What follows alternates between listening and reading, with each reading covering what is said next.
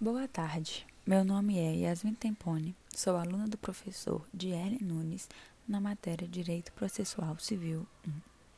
E, junto aos meus colegas Júlia Fonseca, Laura Mello, Thier Ramires e Bruno Pimenta, gravamos uma série de podcasts sobre assuntos sensíveis à matéria, dividido em episódios. O tema que irei abordar é pressupostos processuais que são os requisitos de constituição e desenvolvimento válido, regular e eficaz do processo, sem os quais o juiz não resolverá o mérito, conforme artigo 485, inciso 4 do novo Código de Processo Civil. Devem ser entendidos como os requisitos lógicos e jurídicos necessários à existência e validade da relação processual, sem os quais a relação processual não tem existência ou validade. E, com isso, não atinge a sentença que deveria apreciar o mérito da causa.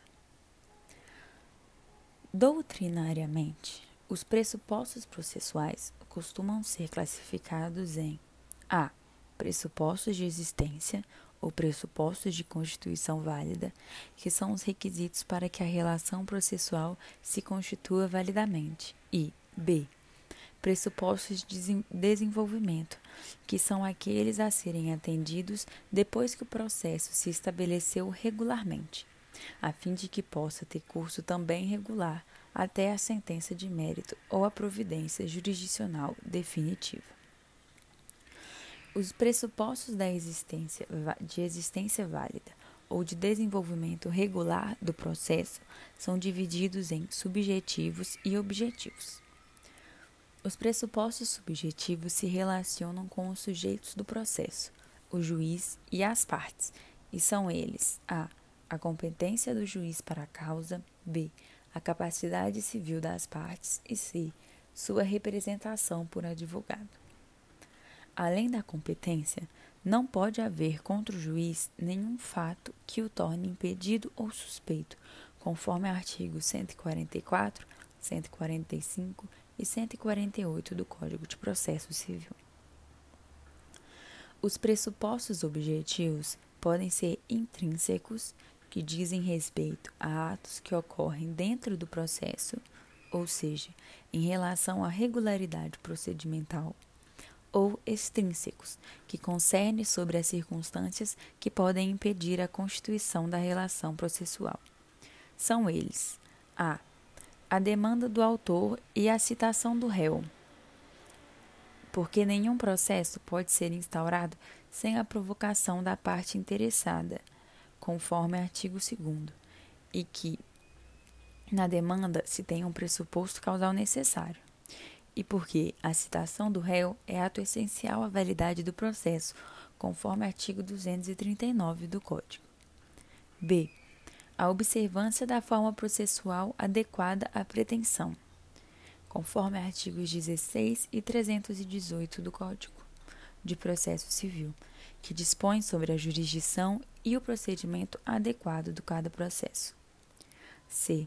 A existência nos autos do instrumento de mandato de procuração, conferindo poderes ao advogado, conforme artigo 103 salvo nas exceções previstas no artigo 104, de preclusão, decadência, prescrição ou ato urgente. D. A inexistência de litispendência, coisa julgada, convenção de arbitragem ou de inépcia da petição inicial, conforme artigo 485, incisos 5 e 7 e 330, inciso 1 e letra E. A inexistência de qualquer das nulidades previstas na legislação processual, que estão do artigo 276 a 283 no Código. Ademais, há os pressupostos processuais incidentais, que ocorrem no transcorrer do processo e encontram-se vinculados a atos, omissões e fatos supervenientes à instauração do processo e que podem anulá-lo pela falta de um requisito necessário.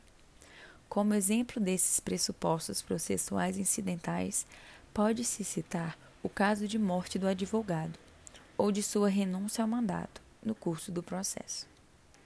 caberá à parte constituir novo mandatário, e se não o faz no prazo que lhe é assinado, o processo se extingue, sem julgamento de mérito, caso se trate do autor, ou a parte se torne revel, caso se for o réu. No primeiro caso, ocorre uma falta superveniente de requisito necessário para que o processo tenha prosseguimento válido até a prestação jurisdicional. Estes foram os principais pontos sobre os pressupostos processuais, e, nos próximos episódios, meus colegas irão abordar diferentes temas. Agradeço pela atenção.